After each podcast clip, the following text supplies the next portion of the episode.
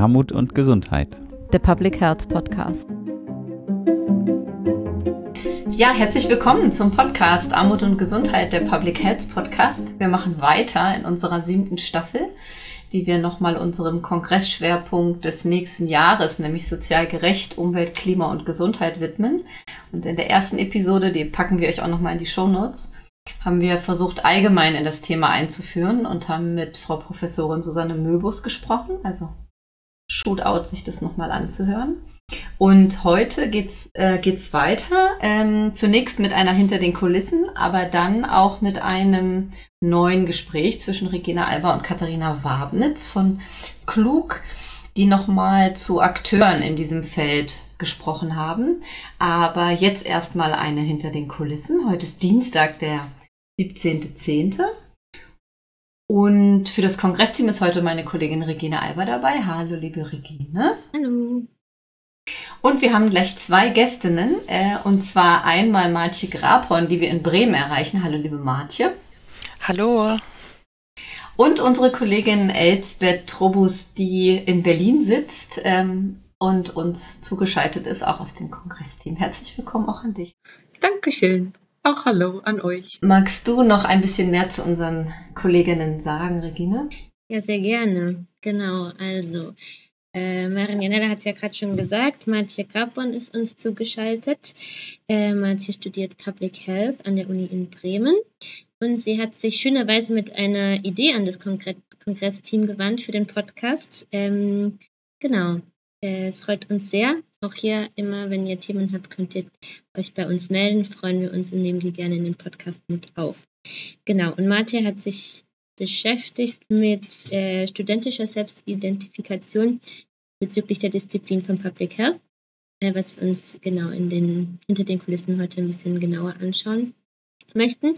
Und ähm, mit dabei ist, äh, wie Maren schon gesagt hat, auch Elsbeth, und äh, genau, Elsbeth ist äh, unsere studentische Mitarbeiterin seit Mai, studiert parallel Management und Qualitätsentwicklung im Gesundheitswesen an der ASH und äh, gibt uns einen Einblick über die Studierendenformate heute, heute in dieser Episode. Genau, also gleich ein doppeltes hinter den Kulissen. Voll gut. Und ähm, genau, wir steigen gleich mal mit dir ein, Martje. Ähm, du studierst in Bremen Public Health und hast dich mit äh, der Identifizierung der Disziplin Public Health aus studentischer Perspektive auseinandergesetzt. Das ist natürlich mega spannend. Äh, ich habe auch in Bremen meinen Bachelor gemacht, habe ich dir gerade im Vorgespräch schon erzählt. Und ähm, das war damals noch alles ganz frisch, dieses Feld Public Health. Und da haben wir auch ganz viel äh, uns damit beschäftigt in Seminaren und auch in Vorlesungen. Was ist das eigentlich für eine Disziplin und äh, wie verstehen wir da eigentlich unsere Rollen? Von daher finde ich das äh, super schön. Aber bevor du da einen Einblick gibst in, äh, in diese schon genannte Studie, magst du uns mal, mal verraten, ähm, was so deine Identifizierung mit dem Studiengang und mit der Rolle ist? Ja, auf jeden Fall sehr gerne und auch überhaupt äh, Dankeschön, dass ich hier einmal die Möglichkeit habe und äh, ihr die Idee auch so gut fandet wie ich und äh, ja, ich dann hier ein bisschen was äh, dazu sagen kann. Und ich finde es auf jeden Fall auch spannend, äh, dass du ja gesagt hast, dass ähm, die Disziplin noch sehr jung war und gerade im Aufbau. Und ich würde fast behaupten, das ist immer noch so. Also es, sie wird immer noch als sehr junge Disziplin bezeichnet und mh, mm, ja, überhaupt ähm, ist das ein ganz großes Thema, wie ich bemerkt habe. Also wie sehr identifiziere ich mich eigentlich mit Public Health oder was ist überhaupt Public Health? Und so geht's mir natürlich auch. Also das sind auch Fragen, die ich mir irgendwie stelle, mm, was ich hier eigentlich studiere, wozu und äh, welche Werte vertritt Public Health? Und mh, mm, ja, dass einfach eben diese Multidisziplin, die es ja ist, dass das einfach eine tolle Ressource sein kann, aber eben auch ja, ich da auch spüre, dass es herausfordernd sein kann. Und äh, ja, von dieser sehr persönlichen Sicht ähm, bin ich dann auch gestartet. Wie bist denn du gekommen auf die Disziplin? Hm, ich habe selber eine Ausbildung gemacht im Gesundheitswesen, hm, habe dadurch einfach schon Erfahrungen machen können und dann eben auch gemerkt, hier und dort hapert's, das gefällt mir nicht so ganz und Mm, habe dann mit Public Health so die ganzen Punkte, die ich interessant finde, vereint gesehen. Also dieses irgendwo ja auch medizinische, aber auch soziologische. Wir haben auch psychologische Aspekte, dann aber auch ähm, natürlich die unternehmerische und ökonomische Seite und ich könnte jetzt noch viel mehr Begriffe in den Raum werfen. Also ähm, ja, irgendwie fasst das einfach alles zusammen. Und ähm, da habe ich gedacht, Mensch, da kann ich ja auch ein Plätzchen dann für mich finden. Magst du ein bisschen mehr zu der Studie erzählen, Martje? Ja, ähm, auf jeden Fall. Mm, also, genau, die Studie, die habe ich im Rahmen meines Forschungs- und Praxisprojekts gemacht, das im dritten und vierten Semester angesiedelt ist und also über ein Jahr auch quasi geht. Und ähm, das Seminar ähm, hat sich nämlich mit Public Health als Multidisziplin beschäftigt, also Public Health als Multidisziplin forschen und reflektieren. Mm. Und der Hintergrund dieses Seminars ist das 2022 gegründete Innovation Lab ähm, an unserem Fachbereich, die ja der Frage nachgehen, wie geht denn eigentlich Wissenschaft? Ja, und ähm, dann hat sich bei mir, also die Fragestellung hat sich auch eben dann entwickelt, als ich angefangen habe, so ein bisschen einfach mal zu recherchieren, Literaturrecherche zu machen und als letztendliche Fragestellung habe ich dann also für mich festgehalten, äh, worin liegen die Potenziale und Herausforderungen studentischer Identifikation mit der Disziplin Public Health. Und wo liegen die? Lass doch mal die Katze aus dem Sack. ja, genau. Ähm, ja, ich äh, werde versuchen, die Spannung noch ein bisschen aufrecht zu erhalten und noch ein paar das habe ich vermutet. und äh, noch ein paar Rahmendaten erstmal mitzugeben.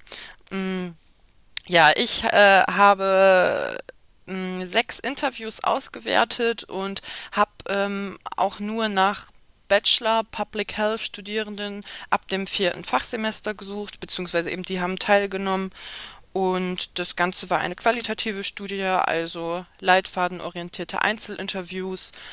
Und das Interesse war sehr groß. Ähm, also ich dachte auch, oh, es ist ja irgendwie sehr, sehr schwer, irgendwie an Teilnehmende zu kommen. Aber ja, da habe ich nochmal irgendwie gemerkt, äh, das Thema sitzt ähm, ja doch irgendwie tief bei den Studierenden, beziehungsweise ist da irgendwie ein großes Interesse. Mm, ja, und ausgewertet habe ich dann ähm, mit der qualitativen Inhaltsanalyse nach Cookharts und vielleicht auch noch interessant, ähm, wo man auch vielleicht nochmal weiter forschen könnte, ist eben, dass ähm, die Hälfte der Studierenden, die ich befragt habe, haben eine abgeschlossene Berufsausbildung. Also inwiefern das jetzt vielleicht auch eine Identifikation beeinflusst, wäre auf jeden Fall auch nochmal spannend. Äh, ja, und damit greife ich aber quasi auch schon dann zu ja, den Diskussionsfragen. Also das äh, mm, ist nämlich etwas, wo ich gedacht habe, das äh, wäre auch nochmal spannend, ähm, wie da die Unterschiede sind, ob man direkt vom Abi kommt oder vorher eine mhm. Ausbildung gemacht hat mhm. weil das ja doch auch die Motivation beeinflussen kann. Total. Sag mal, Matje, ist, ist ähm, Bremen aktuell noch zulassungsbeschränkt oder ist das ist frei? Ist es frei, der Studiengang? Ist ähm, jetzt äh, frei. Mm, mhm. Es gibt jetzt auch eine neue Studiengangsordnung. Also der, der mhm. Studiengang wurde jetzt auch nochmal wieder verändert letztes Jahr und ja, und ist jetzt eben auch zulassungsfrei. Also es braucht ja immer noch vorher ein Vorpraktikum, dass man mhm. zumindest einmal so ein bisschen ähm, reingeschaut hat ins Gesundheitswesen.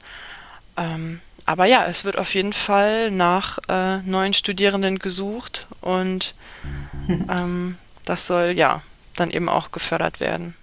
Mhm.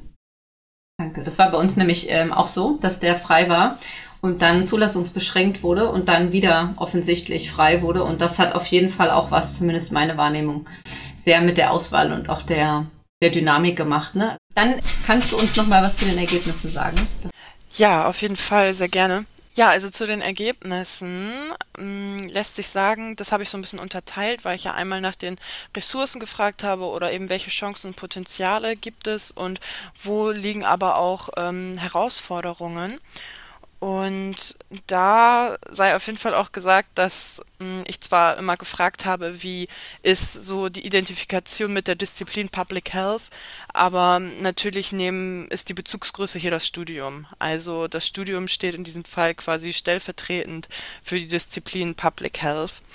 Mh, ja, und da habe ich erstmal so eine Ambivalenz festgestellt. Also es gibt unglaublich viel Motivation und Tatendrang, äh, aber dann irgendwie auch Frustration. Und ähm, ja, die äußert sich so, dass mh, vielen auch, am Anfang habe ich erstmal so gefragt, ähm, was bedeutet denn eigentlich für euch Public Health oder habt ihr da so eine Definition? Und das ist auch vielen schwer gefallen, das so in Worte zu fassen. Ähm, ist auch etwas, was ich bei mir immer wieder feststelle, ähm, wenn dann gefragt wird, ja, was ist denn eigentlich Public Health oder was, was kannst du damit machen? Und ja, wenn dann auch vielleicht so sehr salopp gefragt wird, ja, und was kannst du dann irgendwie damit werden? Äh, ja, dann, äh, wenn so blöd gefragt wird, dann sage ich auch gerne, ja, Gesundheitsministerin werde ich dann, das ist mein Ziel. Oh, sehr schön, ja. Das ist eine gute Antwort. Also, ja, und dann, dann wird halt auch nicht weiter nachgefragt. Ähm, und äh, ja, aber ansonsten wurde auf jeden Fall auch noch von den Teilnehmenden geäußert, dass wohl so ein bisschen so eine klare Aufgabenzuschreibung fehlt. Also oder auch eine Beschreibung und irgendwie eine Bekanntheit in der Öffentlichkeit. Also natürlich jetzt in dieser ganzen Gesundheitswesensbubble oder irgendwie ähm, zumindest die wissenschaftliche Seite, da ist natürlich Public Health ein Begriff. Mm, aber ich würde sogar auch schon sagen, wenn es so Richtung ähm, Praxis geht oder jetzt irgendwie im Krankenhausbetrieb, kommt es vielleicht auch wieder drauf an, irgendwie auf die Position oder auf die Stellung. Je nachdem kennt man vielleicht äh, diesen, diese Disziplin Public Health oder halt nicht. Und ähm, also zum Beispiel, ich denke mal im Management, da wird es bekannt sein, aber dann vielleicht wieder auf Station ist es vielleicht kein Begriff. Und äh, von daher, ja, da ja, wünschen sich viele irgendwie, dass einfach viel mehr Menschen wissen, was eigentlich Public Health ist. Und dann wünschen sich irgendwie Studierende auch, ähm, dass die als Experten und Expertinnen wahrgenommen werden, was dann eben für die Berufswelt bedeutet, dass sie halt eben auch gerne mehr in Entscheidungen ähm, eingeschlossen werden möchten. Und ähm, ja, im Studium würde das dann quasi bedeuten, dass sie sich da irgendwie auch wünschen, mm, dass auf deren Bedürfnisse eingegangen wird oder dass die eben auch ähm, diese Bedürfnisse in die Lehre einbezogen werden, weil ja doch eben auch, ja, die, die Lehre auch davon profitiert, wenn irgendwie Studierende sagen, was sie eigentlich brauchen. Mm, da habe ich jetzt zum Beispiel letztens auch einen äh, richtig guten Workshop mitgemacht. Ähm, der sich nämlich nennt ähm, Ressource anstatt Hürde sein, wie Lehrende soziale Barrieren abbauen und Teilhabe fördern durch Unconditional Teaching. Und da ging es dann also um das Thema Lehre auf Augenhöhe und das äh, war total schön, weil ich mich da eben auch als Expertin wahrgenommen habe als Expertin der Studierendensicht und äh, mich so einbringen konnte und da auch dann direkt gespürt habe, ja, und weil ich jetzt irgendwie mitmachen kann, Teilhabe, also Partizipation, habe ich auch einfach viel mehr Lust auf dieses Studium, auf die Disziplin, fühle mich gehört und das kann man, finde ich, auch super eben generell aufs Studium übertragen. Und Partizipation ist natürlich auch ein ganz großes Thema generell ähm, äh, als Studieninhalt. Mega spannend. Ja, ja und äh, ja, ich muss nämlich auch sagen, wie ich dann so selber bei den Interviews saß, dachte ich schon, ja, ich habe hier, ich habe hier Experten und Expertinnen sitzen. Also das ist mir auch im Nachhinein bei der Auswertung aufgefallen. Also ja, es haben sich auch vor allem eben Leute bei mir gemeldet, die das Gefühl haben, sie sie möchten eben etwas sagen oder sie möchten ähm, können sich vielleicht auch schon gut mit Public Health identifizieren und es kamen auch viele, ja, schon viele Fachbegriffe rein und äh, ja, so eben auch, um diesen Switch zu machen zu den ähm, äh, Ressourcen und Potenzialen, ja, wurden nämlich auch als Werte zum Beispiel Gerechtigkeit und Intersektionalität genannt, also dass das Werte sind, die, äh, wo Studierende sehen, dass diese Werte zu Public Health gehören und Studierende diese Werte eben auch äh, selber vertreten und äh, versuchen, ja, auch privat eben umzusetzen. Ja, und äh, generell ist es so, dass äh, diese Vielfalt der Themen, also eben die Eigenschaft von Public Health als Multidisziplin für viele extrem bereichernd ist. So kann irgendwie jeder seinen Platz finden, kann einen Schwerpunkt finden. Ja, und dann fand ich einen extrem spannenden Punkt, das dann aber auch genannt wurde, dass wir ja dadurch, dass es irgendwie noch keine vollständige oder eine komplett ausgearbeitete Berufsidentität gibt, haben wir ja aber eben die Möglichkeit, diese mitzugestalten und diese zu formen und wir können uns also da einbringen. Es ist nicht so festgefahren. Also wir vergleichen uns äh, ja gerne immer mit den MedizinerInnen, mit den äh, Medizinstudiengängen und mm, ja, wo es dann eben auch immer heißt, ja, MedizinerInnen, die haben so ein ganz festes Standing, da weiß man genau irgendwie, was die machen, beziehungsweise, ja, da wird dann auch nicht blöd nachgefragt, ja, und was willst du dann werden? Und äh, ja, so ist aber zum Beispiel deren hm, Berufsidentität vielleicht auch schon relativ starr und äh, nicht mehr ganz so flexibel mhm. wie bei uns. Und so kann man das ja eben auch wieder als Ressource nutzen, um da zu schauen, was eigentlich ähm, so möglich ist. Und da haben wir eben Studierende, die sehr viel intrinsische Motivation haben, sehr viel Tatendrang. Ähm, kann vielleicht auch einfach daran liegen, dass viele eben schon ähm, ja in der Berufswelt waren und dann irgendwie so konkrete Vorstellungen mitbringen, also genau gesehen haben, da und da ähm, läuft es nicht und deshalb möchte ich das und das verändern. Mhm. Ja, oder auch manche bringen einfach sehr persönliche Erfahrungen mit, haben vielleicht selber eine ähm, Krankheitsgeschichte oder ähm, ja, haben eben privat da einfach schon viel erlebt, sodass die irgendwie ähm, ihre Persönlichkeit mit einbringen und dadurch sich auch einfach sehr gut mit Public Health identifizieren können. Ja, das erstmal so der Rundumschlag. Das, das war also die Katze aus dem Sack oder die vielen Katzen. ja, voll gut. Ähm, ich, also genau, für mich, äh, mir brennt natürlich die ganze Zeit eine Frage und dann, also eigentlich zwei Fragen, also ein, ein Kommentar und eine Frage unter den Nägeln. Der Kommentar ist, dass ich ein bisschen erstaunt bin, ehrlich gesagt, ähm, weil das zum Teil wirklich ähnliche Fragen sind, die wir auch 2005 schon quasi diskutiert haben. Ne? Also da war das ja so einer der ersten Studiengänge und ich weiß noch, wir haben dann gemeinsam auch in Seminaren aufs Curriculum geguckt und haben gemeinsam auch geguckt, irgendwie, was brauchst für potenzielle Berufsfelder, wurden auch motiviert, viele Praktika oder in den Semesterferien irgendwie ähm, zu arbeiten bei potenziellen Arbeitgebenden und so, um uns selbst dieses Feld zu erschließen quasi, ne? Und mit allen Vor- und Nachteilen, die das quasi so mit sich bringt. Das ist schon relativ gut begleitet worden, aber es war schon auch so ein bisschen Freiflug, fand ich.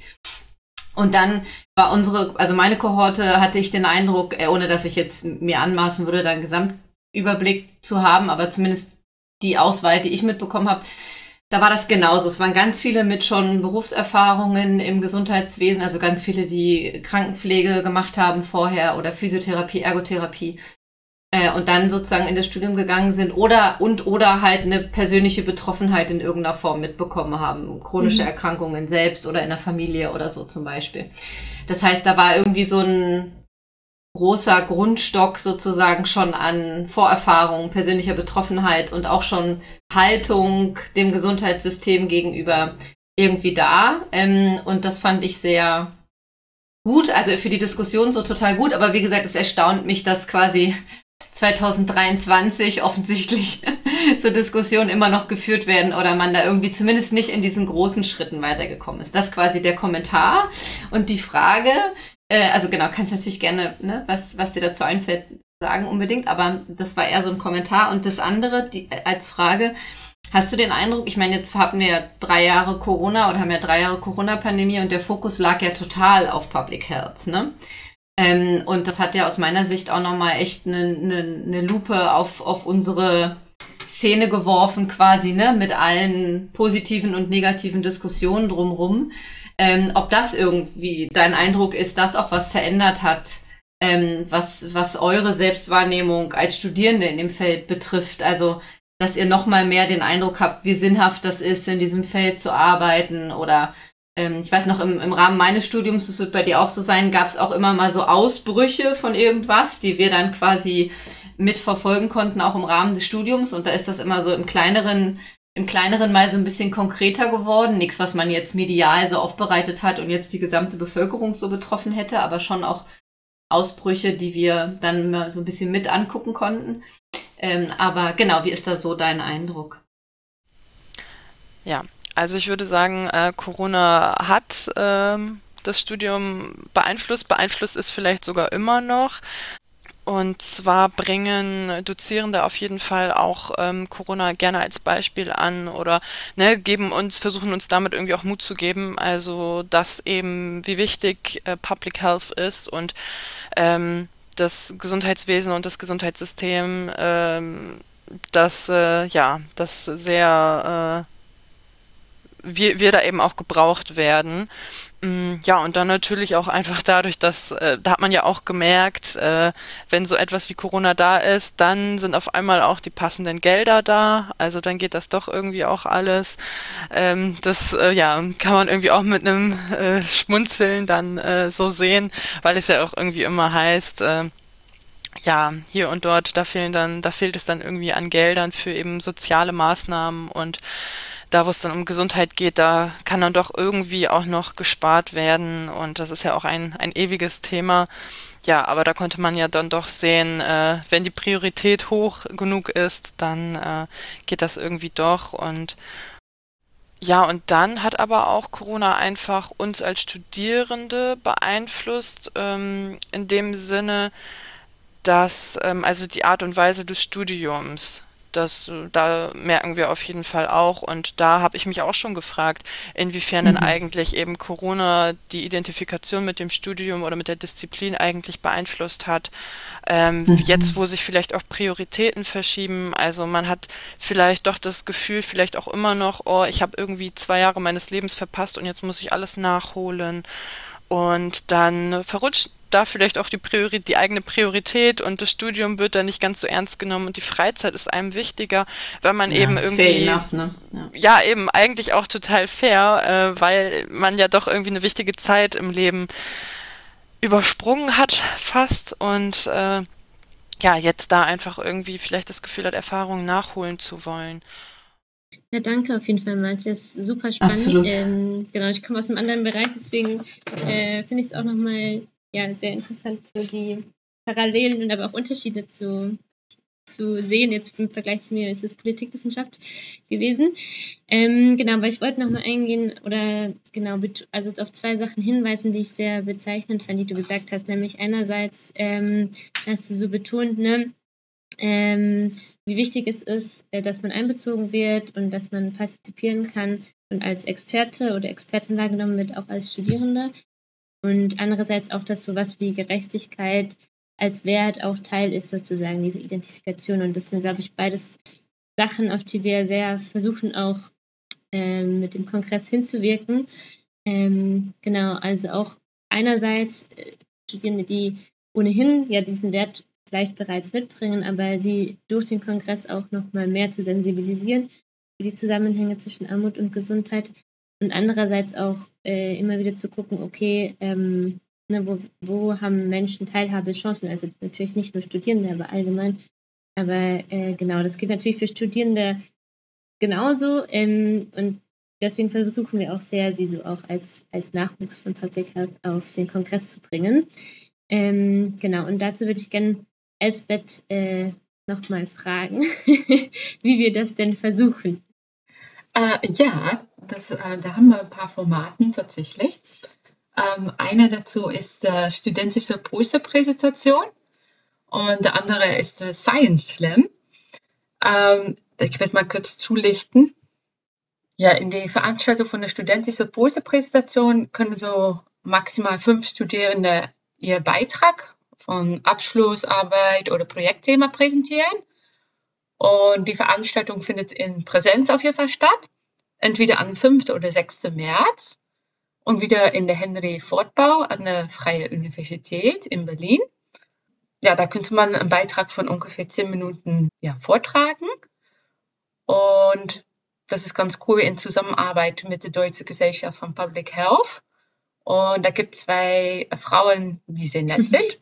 Und die werden auch dabei helfen in der Vorbereitung und die wählen auch tatsächlich die Vorträge oder die Beiträge aus.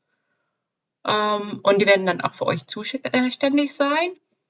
Und die Science Slam ist auch eine sehr tolle Möglichkeit.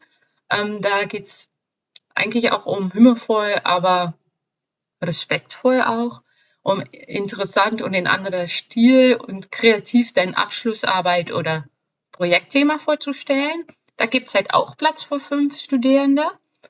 Ähm, das wird auch in Präsenz stattfinden. Da wissen wir schon das Datum. Das ist der 5. März. Ähm, und das wird natürlich dann auch an der Henry-Fortbau äh, stattfinden. Und da müsst ihr keine Sorgen haben. Da gibt es auch jemanden, die halt äh, die Moderation auf jeden Fall ähm, auch ähm, abnimmt.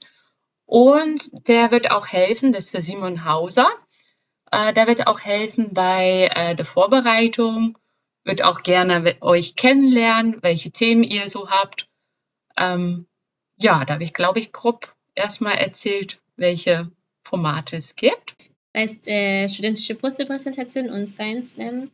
Genau, wenn ich jetzt irgendwas an irgendwas gerade sitze und äh, als Studi forsche, was muss ich dann machen, wenn ich das auf den Kongress bringen will? Also wo, wohin muss ich mich wenden? Naja, erst muss man mal, wenn man das so zuhört, natürlich Lust und Motivation haben. Das und was auch ganz wichtig ist, äh, was natürlich auch ganz wichtig ist, ähm, dass man in Niederländisch würde man vielleicht sagen, die freche Schuhe anziehen. Das bedeutet eine Mischung zwischen Angst und Mut haben, um vor einem großen Publikum zu stehen. Aber wie gesagt, da sind Menschen da, die euch unterstützen und auch hilft bei der Vorbereitung. Das ist nochmal ganz wichtig zu erwähnen. Und was wichtig ist zu beachten, ist, dass ein Call for Abstract noch stattfindet. Äh, der wird halt von 1. November dieses Jahres bis zum 17. Dezember mhm. stattfinden.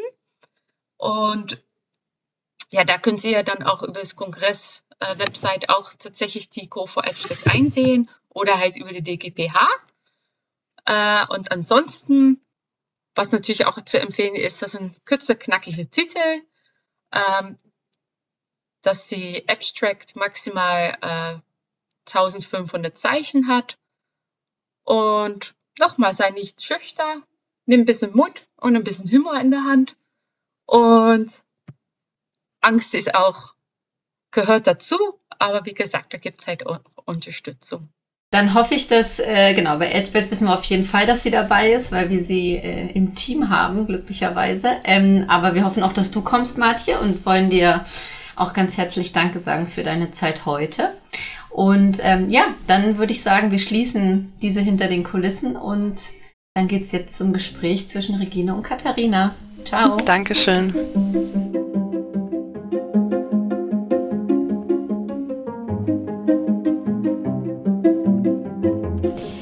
Ja, herzlich willkommen, darf ich heute sagen, zu Katharina Wabnitz, die extra für die Aufnahme zu uns heute in die Friedrichstraße gekommen ist, wo wir gerade zusammen sitzen. Hallo, liebe Katharina, schön, ja, dass du da bist. Freut Danke für die Einladung. Bevor ich äh, unsere Gästin vorstelle, möchte ich einmal kurz vorab auf zwei Dinge hinweisen. Genau, als erster Hinweis, ähm, wir nehmen heute an einem besonderen Tag auf dem 10. Oktober. Das ist der World Mental Health Day, Welttag mentaler Gesundheit. Und auch wenn das heute nicht der Fokus unserer Aufnahme ist, äh, möchten wir trotzdem einmal kurz auf die Bedeutung von dem Tag hinweisen. Der steht heute unter dem Motto, mentale Gesundheit ist ein Menschenrecht und dem können wir uns als Kongress Armut und Gesundheit natürlich auch nur anschließen, dieser Forderung. Ähm, genau, und vielleicht spannend im Zuge dieser ganzen Staffel, die wir aufnehmen, ist ja auch, dass Klima- und Umweltveränderungen auch die mentale Gesundheit sehr beeinflussen können. Genau, aber das als kleiner Exkurs gleich vorab und als äh, zweiten Hinweis für ab, äh, vielleicht wundert sich auch schon die ein oder andere treue Hörerin unter Ihnen. Uns äh, fehlt heute leider unsere gewohnte Podcast-Stimme, nämlich äh, die Stimme von Marin Janella. Genau, krankheitsbedingt nehmen wir heute in einer etwas anderen Konstellation auf. Für das Kongressteam bin ich heute hier, Regine Alber, und hoffe natürlich sehr, dass ich Maren Janella einigermaßen würdig vertreten kann in dieser Folge. Genau, und wie gesagt, neben mir sitzt Katharina Wabnitz, und wir sprechen heute zu den Akteuren im Feld soziale Gerechtigkeit, Gesundheit, Umwelt und Klima und äh, gucken uns ein bisschen an, äh, wer da so aktiv ist, warum und äh, wie vielleicht auch gehandelt wird in dem Feld. Genau. Und äh, jetzt möchte ich euch einmal Katharina kurz vorstellen, bevor wir einsteigen äh, mit dem Gespräch. Genau, Katharina Wabnitz hat Medizin studiert in Tübingen und Public Health in London. Genau, und sie promoviert äh, gerade an der LMU in München und ist seit 2022 auch tätig für das Center for Planetary Health Policy, das CPHP. Genau, und äh, das ist ein Think Tank oder eine Denkfabrik, wie man so schön auf Deutsch sagt, ähm, eine Denkfabrik, die wissenschaftliche Politikberatung macht zu planetarer Gesundheit. Ihr schreibt über euch selber, ihr erforscht die sozial-ökologischen Systemkrisen und ihre Auswirkungen auf Gesundheit und Wohlergehen und setzt äh, das wiederum auf die politische Agenda und entwickelt konkrete Handlungsempfehlungen Katharina beschäftigt sich im Zuge dessen mit ganz vielen Themen, die mit Planetary Health oder planetarer Gesundheit zu tun haben. Ich nenne einmal vorab noch ihre Schwerpunkte, äh, genau, die sie heute auch mitbringt in diese Sendung oder in diese Folge. Genau, äh, Katharinas Themen sind sektorübergreifende Maßnahmen für planetare Gesundheit, planetare Gesundheit in allen Politikbereichen, Bildung für planetare Gesundheit, äh, Normen und Werte für planetare Gesundheit und Gesundheitsförderung und Prä Prävention mit äh, Co-Benefits. Genau. ähm, soweit korrekt oder magst du noch was ergänzen, nee, Katharina? genau. Stimmt alles soweit. Stimmt alles. sind wir froh. genau. Ähm, ich steige mal ein, ein mit einer Frage zu den, zu den Akteuren äh, in dem Feld. Genau, wir haben uns in unserer ersten Folge dieser Staffel beschäftigt mit Konzepten rund um den Zusammenhang Gesundheit, Umwelt, Klima und äh, sozialer Gerechtigkeit. Und wie immer ist es aber ja so, dass Konzepte erst dann ihre Wirksamkeit äh, wirklich ähm, entfalten, wenn jemand auch mit ihnen arbeitet. Genau, und deswegen wollen wir uns das heute so ein bisschen genauer angucken, wer so aktiv ist. Und du arbeitest ja für einen Think Tank, äh, der äh, ja sich sehr viel mit einem bestimmten Konzept beschäftigt, nämlich äh, Planetary Health. Und wir vermuten mal, dass äh, du im Rahmen dieser Tätigkeit auch vielen anderen Akteuren begegnest, äh, die sich mit den Zusammenhängen zwischen Umwelt, Klima und Gesundheit und soziale Gerechtigkeit beschäftigen. Und genau dazu wollen wir dich einmal ein bisschen fragen, mit wem du da eigentlich so zusammenarbeitest. Ja, gerne. Genau. Also mein Arbeitsbereich, der steht hier so ein bisschen unter dem Titel Transformation des deutschen Gesundheitswesens. Ähm, ich arbeite da nicht alleine, sondern auch noch mit einer Kollegin zusammen, die sich so ein bisschen mehr auf die Versorgung fokussiert und ähm, ich eben auf den Bereich Public Health, Prävention und Gesundheitsförderung, wie du gerade auch schon gesagt hast. Und ähm, entsprechend sind die Akteure, Akteurinnen, mit denen ich ähm, zusammenarbeite, eigentlich die, die man ja also in dem Feld ähm, vorfinden kann, der ganze Blumenstrauß ähm, von sozusagen ja, Forschungs, Forschungseinrichtungen, die sich, ähm, die sich damit beschäftigen. Dann zum Beispiel die ähm, der Kooperationsverbund Gesundheitliche Chancengleichheit, die Sozialversicherungen, Wohlfahrtsverbände, ähm, AkteurInnen aus der Selbstverwaltung, ähm, aber eben da auch die Gremien, wo Politik ähm, wo zusammenkommt mit den Menschen, die Prävention und Gesundheitsförderung machen. Das sind zum Beispiel dann das Gesundheitskonferenzen, wo ich jetzt ähm, ja auch bei einigen war in den letzten Monaten, um äh, Inputs zu geben, Workshops zu machen etc. Ähm, genau. Und um was genau geht es in deinem Projekt? Der, der, Hauptthemenschwerpunkt, wo ich mich in den letzten Monaten mit beschäftigt habe, sind ähm, eigentlich ja diese, ist dieser Ansatz oder das Narrativ ähm, und Interventionen mit, mit Co-Benefits. Also Interventionen, die im Grunde Mehrgewinne ähm, oder ein Potenzial für Mehrgewinne haben, sagen wir mal so, für Gesundheit, äh, Umwelt und Klima. Und ähm, man muss sagen, das sind eigentlich in den meisten Fällen, ähm, ist das schon oft deckungsgleich mit dem, was die AkteurInnen machen. Ähm, man kann es aber eben angereichert denken, um die positiven Auswirkungen, die zum Beispiel eine pflanzenbetonte Ernährung oder aktive Mobilität dann eben auch haben für Klima und Umwelt und nicht nur für die Gesundheit. Mhm. Ähm, voll spannend. Ähm, genau, für alle Hörerinnen, die jetzt vielleicht äh, noch nicht so mit dem Begriff der Co-Benefits äh, was zu tun hatten, magst du das nochmal kurz erklären, ähm, was genau du damit meinst? Ja, gerne. Also man kann sich ja im Grunde vorstellen, dass man ähm, eine bestimmte Maßnahme oder ein Projekt oder dergleichen umsetzt mit einem bestimmten Ziel. Ähm, und Co-Benefits ähm, lässt sich nicht so besonders gut ins Deutsche übersetzen. Wir sagen dann immer mehr Gewinne, ähm, Synergien trifft es auch nicht so ganz. Ähm, aber diese Co-Benefits, das sind dann quasi positive Effekte, die neben dem eigentlichen Ziel der Maßnahme, der Intervention, auch noch entstehen, zum Beispiel in anderen Bereichen, wie eben ähm, eine Maßnahme, die zum Beispiel fördern soll, dass ähm, dass, ähm, dass sich Menschen hauptsächlich pflanzenbetont ernähren.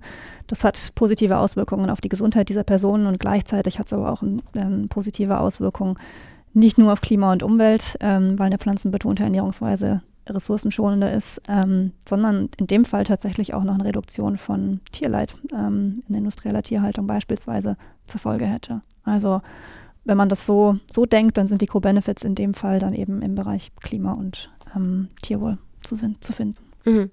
Und sind die Maßnahmen äh, erstmal primär auf äh, Klima sozusagen gerichtet und äh, die Benefits ergeben sich dann daraus oder wird es sozusagen für alle? Äh, es, kann, es kann in beide Richtungen funktionieren, okay. wenn man so will. Also, genau.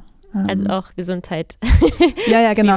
Genau, ja. also Co-Benefits können, ähm, wenn man über die Effekte von, von Maßnahmen in ja, wie soll man sagen, wenn man da mit einer System, mit einer etwas systemischen Brille rangeht ähm, oder auch sozusagen anerkennt, dass man Maßnahmen meistens ja nicht irgendwie im ähm, in so, einem Kontro in so einer kontrollierten Umwelt irgendwie einsetzt, sondern in der, in der Welt draußen, in der Lebensrealität der Leute, ähm, dann ist es komplex. Und wenn man das sozusagen mitbedenkt, dann kann man eben auch schon in dem Stadium, in dem man sich überlegt, wie de designe ich die Maßnahme oder was, was setze ich da eigentlich genau um, kann man eben sich schon überlegen, okay, und was könnte die Maßnahme denn noch für Auswirkungen haben? Und das können natürlich auch negative sein und das sollte man eben auch mit bedenken, natürlich, ähm, können aber eben auch positive sein. Und ähm, das Ziel wäre entsprechend Maßnahmen so auszusuchen und so zu gestalten, dass halt dieses, dieses Potenzial für positive Auswirkungen in verschiedenen Bereichen, dass das natürlich maximiert wird und negative Auswirkungen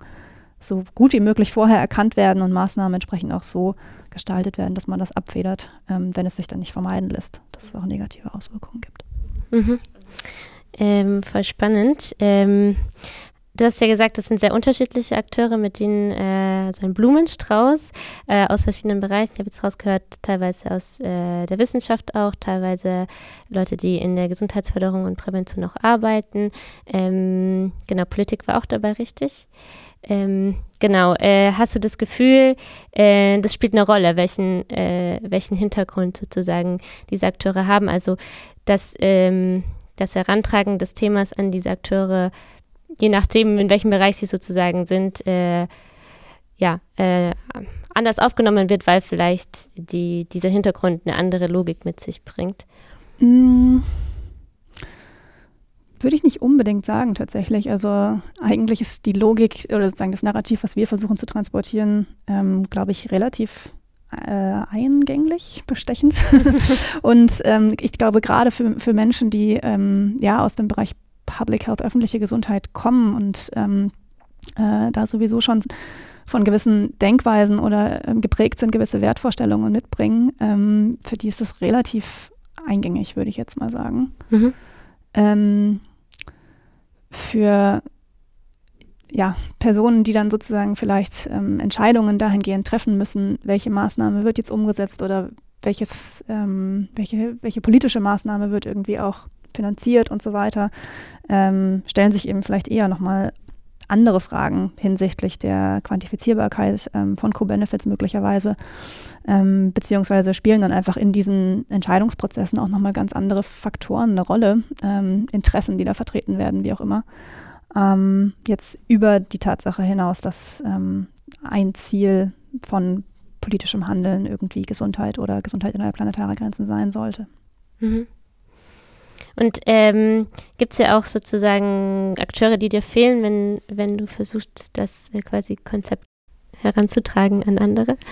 Ähm, naja, im Grunde äh, geht es da ja auch irgendwo um ein, ähm, um ein politikfeldübergreifendes äh, Vorgehen. Natürlich haben wir schon ähm, die, das Einfallstor, sage ich jetzt mal, was wir nutzen, ist halt, das ist Gesundheit, ähm, sind AkteurInnen im Feld Public Health. Ähm, wir sagen aber natürlich, irgendwie ist die Klimakrise oder sind die Umweltkrisen ein gesundheitliches Problem. Also ist die Schnittstelle zum Umweltressort zum Beispiel oder zu Leuten aus dem Feld ist relativ eindeutig und da kommen wir auch schon ganz gut ähm, zusammen, würde ich sagen. Bei anderen Bereichen ist das jetzt äh, nicht ganz so einfach, ähm, würde ich mal sagen. Aber ähm, wir schaffen das auch. Wir hatten jetzt zum Beispiel Fachgespräche, ähm, die wir organisiert haben zum Sachstandsbericht Klimawandel und Gesundheit des RKI, wo wir ganz explizit, ähm, also als Zielgruppe, die wirklich die breite Kommunalverwaltung hatten und nicht nur das Gesundheitsamt oder das Gesundheitsressort oder eben Gesundheit und Umwelt, sondern wirklich alle. Mhm. Ähm, und ähm, Beispiele guter Praxis ähm, oder Kommunen eingeladen haben, die wir als ähm, Beispiele guter Praxis ähm, empfunden haben, die dann wirklich Beispiele integrierter Stadtentwicklung auch vorgestellt haben, wo eben versucht wird, die verschiedenen ähm, Ziele, die wir haben im Bereich Gesundheit, Klima, Umwelt, Soziales, aber natürlich auch in anderen Bereichen zusammenzudenken und Genau, das war, das war gut, würde ich sagen, um da so ein bisschen ja, diesem über dem feldübergreifenden Ansatz auch äh, gerecht zu werden. Mhm. Genau. Ah, spannend. ähm, genau, du hast äh, einiges jetzt so gesagt, ne, mit wem du so zusammenarbeitest. Ich könnte mir auch vorstellen, dass je nachdem, aus welchem Bereich die Akteure kommen, vielleicht auch unterschiedliche Motive äh, vorliegen, äh, warum man jetzt gerade jetzt sich zum Beispiel äh, mit Klimawandel und Gesundheit beschäftigt oder die, seinen Auswirkungen oder warum man jetzt genau sagen einem Vortrag zu Co-Benefits lauscht. Ähm, genau, und du hast unter anderem ja als Schwerpunkt, Schwerpunkt auch äh, Normen und Werte für planetare Gesundheit. Und äh, ich würde da gerne noch mal ein bisschen mehr zu erfahren. Ähm, genau, weil das dein Schwerpunkt ist, vermuten wir mal, du hast dich ja damit auseinandergesetzt, auch mit deiner eigenen Überzeugung. Ähm, genau, und würden einmal da so ein bisschen erstmal dich persönlich fragen wollen, warum du dich überhaupt mit dem Thema planetare Gesundheit beschäftigst und welche Werte dabei für dich ausschlaggebend sind. Ja, genau. Also mm, ich kann ja vielleicht, um die Frage zu beantworten, ein bisschen ausholen ja? Gerne.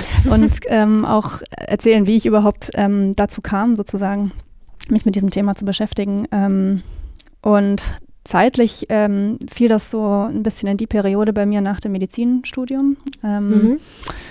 wo ich wahrscheinlich im Grunde parallel zu meinem ersten Job, wo ich ähm, klinisch gearbeitet habe, so ein bisschen eben wirklich die Tragweite der, der Klima- und Umweltkrisen wirklich erkannt habe. Das mhm. war einfach nochmal anders als die Jahre davor, wo ich das natürlich auch faktisch wusste, dass das da ist und ein Problem ist. Aber ja, so diese Art von persönlicher Transformation, sage ich jetzt mal, oder wirklich so dieses ganz persönliche Erwachen hat schon in der Zeit stattgefunden, bestimmt auch dadurch getriggert, dass es einfach ähm, durch die For Future Bewegung dann damals einfach nochmal auch eine andere, ein anderes Gewicht gekriegt hat. Ähm, äh, für mich auch einfach. Und parallel dazu war ich eben in der Klinik so als ähm, ja, Assistenzärztin im ersten Jahr und musste da schon auch einfach sehen, dass ähm, viele der Menschen, die irgendwie ähm, in, in der Klinik also aufgeschlagen sind, damit Problemen aufgeschlagen sind, die man im Grunde genommen in der Medizi medizinisch, durch medizinische Interventionen nicht mehr in dem Sinne hat heilen können mhm.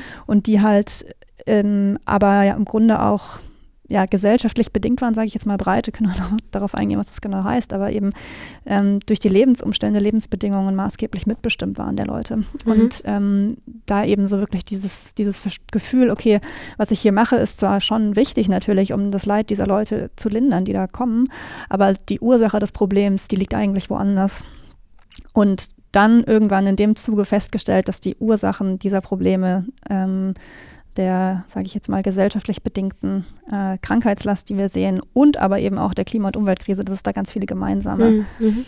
Treiber gibt, sage ich jetzt mal, oder gemeinsame Gründe. Und ähm, ja, aus dem, aus diesen, ähm, aus dieser Realisierung heraus bin ich dann eben dazu gekommen zu sagen, ich studiere noch Public Health, ähm, bin dann nach London gegangen und genau, dann jetzt irgendwie da gelandet, wo ich jetzt heute bin. Mhm. In London tatsächlich war dann auch ähm, dieses Konzept der planetaren Gesundheit schon relativ stark etabliert. Ähm, das war mir davor auch noch nicht begegnet, aber da an der Uni war das eben schon so gang und gäbe, dass man darüber gesprochen hat. Es gab eine ganze Abteilung, die sich mit dem Thema oder die so hieß, ähm, ähm, die das im Titel hatte und Genau, also das war so ein bisschen auch da die, die Sozialisierung ähm, in einem etwas anderen Kontext als jetzt Deutschland. Und gut, die Werte. Ähm, ich, um, um, auf die Frage jetzt zurückzukommen. Ähm, ich glaube, was mich ja schon auch irgendwo zum, zum Medizinstudium gebracht hat und was sich so durchzieht jetzt auch als roter Faden, ist schon einfach der, der Wert von Leben an sich, mhm. ähm, den ich, wo ich glaube ich auch gar nicht sehr viel mehr dazu sagen kann, aber das ist einfach was, was mich schon relativ lange irgendwie begleitet, wahrscheinlich so aus dem Biologieunterricht in der Oberstufe heraus, wo man das ja irgendwie einfach dann auch vermittelt bekommt und ähm, da einfach eine, eine, Faszination und eine gewisse Form von, von Ehrfurcht einfach, die ich bis heute habe, mhm. die mich begleitet und damit dadurch verknüpft oder damit verknüpft ist halt einfach auch ähm, der Wert dieses, dieses Planeten, den wir hier bewohnen dürfen, ähm, weil die Umstände, die, man, die es hier gibt, ja halt einfach relativ einzigartig sind. Ähm, und ja, eben lebensfreundlich und vor allem auch menschenfreundlicher sind. Ja, und dann vielleicht noch als, ähm, als dritter Aspekt ähm, dieses Nicht-Schadensprinzip, was ich natürlich auch im, im Medizinstudium oder aus dem Medizinstudium mitgenommen habe, aber was ich mittlerweile ein bisschen erweitert denke im Sinne von ähm, nicht Schaden, nicht nur in der Interaktion ähm, im klinischen Kontext ähm, zwischen mir und einem individuellen Patienten, individueller Patientin, sondern eben auch dieses, das Nicht-Schaden für mich eigentlich auch heißt, Schaden zu vermeiden. Also dieser, dieser Präventionsansatz eben wirklich. Und da komme ich dann im Grunde auch wieder auf, auf, auf, dieses, auf die Co-Benefits zurück, weil ähm, wir es eben in der Hand haben, ähm, Lebensbedingungen so zu gestalten, dass sie Menschen nicht schaden und der Umwelt und dem Planeten, dem Klima auch nicht schaden. Mhm. Also Lebensbedingungen so gestalten, dass sie ja, dass, dass, dass sie Co-Benefits erzeugen, sage ich jetzt mal, für Gesundheit ähm, von Menschen und aber natürlich auch für die Intaktheit ähm, des Planeten. Genau. Also äh, in dem Sinne ja. Der Wert von, von Prävention kann man vielleicht sagen, im, im Sinne von wirklich Nicht-Schaden und Vermeiden von Schaden ist so wirklich wichtig für mich auch. Mhm.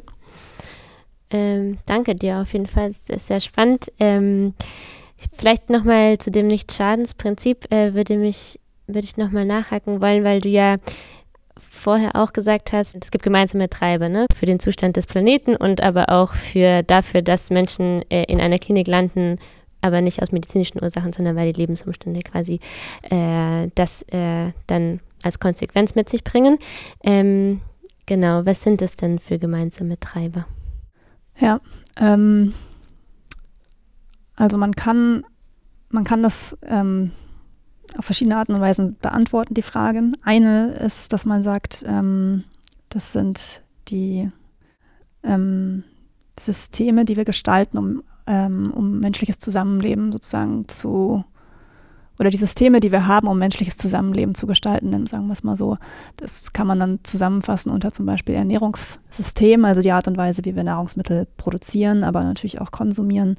Ähm, das Mobilitätssystem, also die Art und Weise, wie, wie wir Güter, Dienstleistungen, Menschen, Informationen transportieren ähm, und das Energiesystem, wenn man so will, ähm, was natürlich aktuell fossil ist äh, im überwiegenden Maße. Und ähm, diese, die Art und Weise, wie diese Systeme aktuell gestaltet sind, die trägt eben dazu bei, dass Menschen krank werden, aber gleichzeitig halt auch ähm, sich das Klima erwärmt, die Luft verschmutzt wird, ähm, äh, natürliche Lebensräume zerstört werden, Arten sterben und so weiter.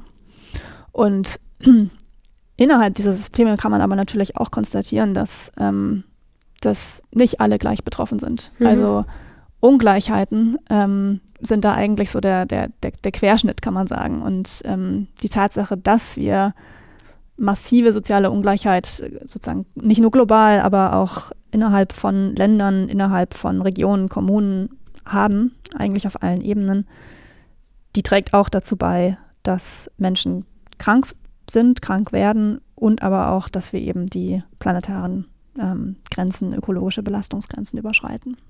Mhm. Ähm, voll spannend. Ähm, wenn du so dann mit dieser, wenn du mit dieser Werthaltung an, an andere Menschen herantrittst, wie du sie äh, beschrieben hast, hast du das Gefühl, da, triffst du schon auf Resonanz damit oder eher nicht? Hm. Doch, ich glaube schon. Aber ich bin da auch kritisch, weil ich äh, mich auch frage, inwiefern ich sozusagen mit dieser Werthaltung bereits aus der Bubble der Menschen, deren Werthaltung ähnlich ist, hinauskomme oder halt auch nicht. Mhm. ähm, also ich glaube, so in der, ähm, ja, in der Community oder innerhalb des Netzwerks der Akteure, in, in, in dem ich mich aktuell noch bewege, ähm, fällt das auf fruchtbaren Boden oder wird zum Teil auch geteilt, ähm, beziehungsweise es kann darüber kritisch konstruktiv debattiert werden. Und alles drei ist total gut und valide so. Und es gibt aber sicherlich ähm, Bereiche in der Gesellschaft, wo das ähm, wo vielleicht noch nicht mal die Werthaltung an sich in Frage stehen würden, aber wo dann die gemeinsame Sprache fehlen würde, um überhaupt zu verstehen, dass wir eigentlich die gleichen Werte teilen. Ähm, und ähm, genau, entsprechend würde ich schon sagen, Resonanz ist da, auch in einer positiven Art und Weise oder in einer bestätigenden Art und Weise. Vielleicht sollte man das gar nicht so werten, positiv, negativ. Ähm, aber genau, ich denke auch, dass ähm, ich, wir wahrscheinlich auch, ähm, ja, da auch noch mehr Resonanz haben könnten ähm, in anderen Bereichen der Gesellschaft, in einer größeren Community, wie auch immer. Ähm, aber ja, wir stehen auch noch relativ am Anfang, sage ich jetzt mal, und ähm, wachsen da hoffentlich dahingehend auch noch. Mhm. Aber hast du das Gefühl, dass wird sozusagen ein bisschen mehr im Laufe der Zeit oder ähm, ja. das verschiebt sich eigentlich nicht so sehr? Doch, doch, doch klar. Schon. Also ich meine, ja, hast ja am Anfang erklärt, es gibt uns ja auch noch gar nicht so lange. Ähm, das Center ist ja erst knappe eineinhalb Jahre mhm. alt. Und ich würde trotzdem sagen, dass wir tatsächlich in der, in der Wahrnehmung auch innerhalb der, ähm, der ich sage jetzt immer Community, aber diese AkteurInnen, die ich am Anfang beschrieben habe, dass wir da doch relativ schnell einfach ähm, ja, wahrgenommen werden ähm, oder wurden bisher. Ähm, also dass das dahingehend schon, schon gut ist. So, mhm. Ähm, und auch, ja, auch wächst auf jeden Fall. Doch, kann man glaube ich schon sagen, gibt es bestimmt noch Beispiele jetzt auch, ähm, dass wir aus dem internationalen Raum heraus als AnsprechpartnerInnen in Deutschland fürs Thema wahrgenommen werden. Mhm. Ähm, sehen wir jetzt auch. Und ähm, ja, entsprechend kann man da schon einen Trend sehen, würde ich sagen. Ja. ähm, schön.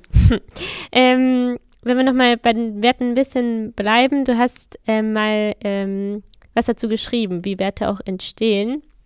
Und ich würde das einmal kurz zitieren, ähm, nämlich dass Werte im Austragen von Konflikten und mehr noch im gemeinsamen Vorbildhandeln statt in diskursiver Verhandlung entstehen. Beziehungsweise du hast jemanden zitiert, der das so geschrieben hat. Ne? Ähm, genau. Hast du denn den Eindruck, dass vielleicht insgesamt zu viel Diskurs stattfindet äh, und dann zu wenig handeln, wenn es so dann doch manchmal fehlt ein Wert. naja, jein würde ich sagen. Also ich habe das Gefühl, dass wir an vielen Stellen eher zu wenig konstruktiven Diskurs haben. Diskurs, in dem Brücken gebaut werden, auch zwischen unterschiedlichen Positionen. Ähm, und natürlich irgendwo schon aktuell wahrscheinlich zu wenig handeln, was wirklich in der Konsequenz ähm, zu dieser Vision planetärer Gesundheit oder Gesundheit innerhalb planetärer Grenzen ähm, beiträgt. Andererseits haben wir aber auch viel ähm, destruktiven Diskurs, viel Polemik, ähm, Fake News, wie auch immer. Also es wird viel, wird viel geredet und es werden viele Informationen in Umlauf gebracht ähm, und es gibt viel Handeln, aber das Handeln ist halt nicht unbedingt immer diesem Ziel zuträglich. Also ähm, disruptives Handeln mhm. an beiden Enden vom politischen Spektrum würde ich schon konstatieren, ehrlich gesagt. Ähm, und aber auch Interessenbeharrungskräfte, die einfach auch da sind, deren Macht relativ stark zementiert ist und die ein Interesse am Erhalt vom Status quo haben und entsprechend agieren und entsprechend auch diskursiv ähm, Einfluss nehmen, sozusagen.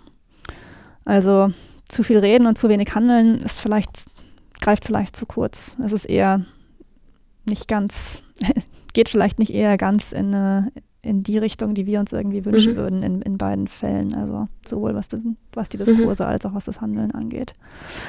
Ähm, Handeln, was, also nehme ich zumindest wahr, ist eben sehr oft dann doch getrieben von kurzfristigen Auswirkungen dieses Handels oder eben kurzfristigen Interessen, kurzfristigen Gewinnen, die sich erzielen lassen, nutzen durch ähm, irgendwie Handeln. Ist jetzt ganz egal in welchem Bereich, ob jetzt politisch oder praktisch.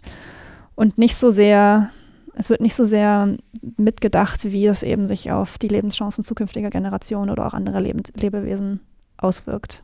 Ähm, das scheint zumindest einfach nicht ähm, eine mhm. ausreichend große Rolle zu spielen. Ja, kann ich, also wenn ich eine persönliche Meinung sagen darf, würde ich auch so sagen und auch zu wenig äh, bedacht, ne, was wirkt das Handeln auf meinen Mitmenschen aus.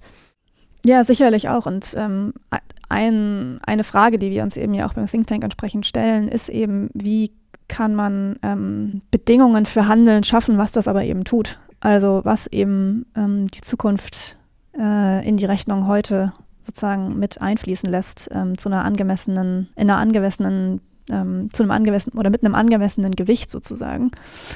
Ähm, weil es irgendwo ja auch so ein bisschen in der Natur des Menschen liegt, glaube ich, ähm, die, die Gegenwart irgendwie ja, als ähm, wichtiger zu bewerten als irgendwie das, was vielleicht 10, 20, 50, 100 Jahre in der Zukunft potenziell passieren könnte. Und das ist aber, aktuell wird uns das ähm, mhm. so ein bisschen zum Verhängnis. Ähm, vielleicht nochmal da drauf eingehen, was du gesagt hast zu den, zu den disruptiven Stellen, sowohl im Diskurs als auch im Handeln. Ähm, genau, jetzt, wenn man sich nicht so sehr konzentriert auf das, was sozusagen an diesen Stellen passiert, sondern was man selber machen kann oder was ihr auch macht, ähm, zu beiden vielleicht nochmal eine, eine Frage, ne, wie ihr sozusagen als Akteure agiert. Ähm, wie versucht ihr denn so den Zusammenhang zwischen sozialer Gerechtigkeit, Gesundheit, Umwelt, Klima in die Öffentlichkeit zu bringen oder in, des, in den Diskurs zu bringen, um dem vielleicht auch was? Hm. Ähm, gut, ich glaube schon zu einem großen Teil einfach über äh, dieses Narrativ äh, planetare Gesundheit, ähm, was natürlich, ich sage jetzt mal jetzt aus diesem Kontext Gesundheitswesen oder GesundheitsakteurInnen herauskommt und entsprechend da auch ähm, relativ gut verfängt. Ähm, und diese, diese Vorstellung, diese Zukunftsvision, die hat ja auch zwei, zwei Seiten im Grunde. Also das ist eben einmal das, dieser Erhalt der natürlichen Lebensgrundlagen, das ähm, Nicht-Überschreiten mhm. ökologischer Grenzen. Ähm, und auf der anderen Seite aber natürlich auch ähm, ja, ein, ein soziales Fundament für alle Menschen so zu kreieren, dass eben Menschen gleiche Lebenschancen haben. Ähm, und ähm, sozusagen, ja, eben diese, diese, ich sage jetzt mal, die ökologische Frage und die soziale Frage nicht gegeneinander auszuspielen, sondern eben als zwei Seiten der gleichen Medaille zu betrachten, ähm, ist, denke ich, eine Art, in der wir halt versuchen, da ähm, augenscheinliche Zielkonflikte mhm zu entkräften, weil es die eigentlich nicht gibt. eben auch entsprechend, äh, je nachdem, wie weit in die Zukunft man eben schaut und was man eben alles so mit, mit bedenkt, ähm, äh, zeigt sich das eigentlich meistens, dass ja kurzfristig, dass es meistens nur ein ganz kleiner Teil der Geschichte ist, wenn man auf kurzfristig negative Auswirkungen von Maßnahmen oder von ja, Handlungen schaut. Also zum Beispiel irgendwie Verlust mhm. von Arbeitsplätzen in der fossilen Industrie ist halt ein kleiner Aspekt einer Geschichte von einem größeren Strukturwandel, der passiert und wo wir natürlich auf der anderen Seite sehen, dass ganz viele neue Arbeitsplätze ähm, auch entstehen in den Bereichen von erneuerbaren Energien oder entstehen könnten. Ähm, und dass das natürlich ähm, positive Auswirkungen hat, nicht nur hinsichtlich unserer Klimabilanz, sondern natürlich auch der Gesundheit der Menschen. Ähm, und das fehlt aber eben oft. Und darauf aufmerksam zu machen, ist, glaube ich, eben auch ja, Teil unserer, unserer Arbeit. Ähm, und ja, eben auch diesem, wie soll man sagen, dem, dem, dem Fatalismus irgendwie und ähm, diesem Multikrisen-Narrativ, in dem wir uns halt irgendwie auch befinden, glaube ich, auch berechtigterweise wahrscheinlich irgendwie, aber da den Optimismus zu bewahren und dem Ganzen so ein, ein positives Bild einer besseren Zukunft entgegenzusetzen, wenn man eben es jetzt schafft, entsprechend ähm, sich auch zu, als Gesellschaft zu, zu, zu transformieren und irgendwie da was schwierig ist, aber da irgendwo auf einen gemeinsamen Nenner zu kommen, ist zumindest mhm. das, wo wir versuchen wollen, beizutragen. Ja, super spannend. Ich, Maja Güppel hatte ja auch genau das gesagt, soziale Frage und ökologische Frage nicht gegeneinander ausspielen. Deswegen, ja, hoffe ich, ähm, für uns alle, dass wir da auch Erfolg haben, was, den, was, den, was das Gespräch darüber angeht. Ähm, und vielleicht noch eine letzte Frage zum, zu, zum Handeln. Ähm, ich weiß jetzt nicht, inwiefern das bei euch als Think Tank eine Rolle spielt, aber vielleicht hast du da auch Einblicke zu, zu dem, was äh, gerade äh, an praktischen Projekten umgesetzt wird, äh, genau in dem Bereich. Also wenn es Projekte gibt ähm, oder welche Projekte es äh, gerade so gibt, äh, die versuchen, auf beides Bezug zu nehmen. Also ähm, versuchen, die Folgen von Klima- und Umweltveränderungen auf die Gesundheit ähm, abzumildern unter Berücksichtigung aber auch ähm, vulnerabler Zielgruppen oder Menschen in schwierigen Lebenslagen. Hast du da einen Einblick, was da gerade so stattfindet in Deutschland?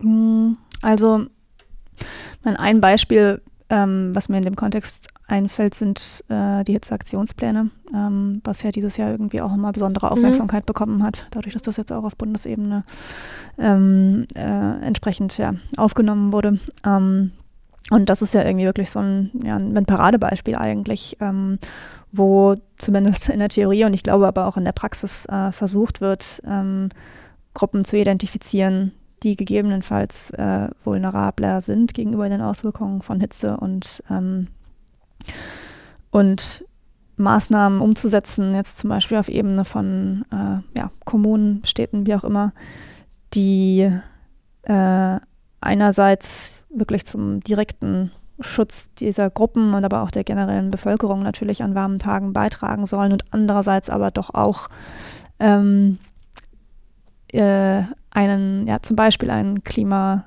ähm, klimafreundlichen Umbau von Städten mit, bein, mit beinhalten können, ähm, der dann im Grunde genommen auch dazu mhm. beitragen kann, je nachdem auch wieder eben, wie groß man das denkt und wie sehr man eben auch so einen Hitzeaktionsplan einbettet in ähm, weitere ähm, Maßnahmen von Stadtentwicklung kann man da entsprechend ja dann auch gucken, dass man zum Beispiel Städte grün, grüner gestaltet, das Stadtgrün erhöht, mhm. das Stadtblau erhöht, was nicht nur Schutz oder Schatten bietet bei Hitze ähm, oder einfach ähm, ja, kühlere Gegenden innerhalb von der Stadt, sondern auch ähm, zu einer Absorption von CO2 beitragen kann, Lebensräume von Arten, für mhm. Arten schaffen etc. Also auch da lassen sich äh, Co-Benefits finden, wenn man, wenn, man nur nach, wenn man nur nach ihnen sucht sozusagen.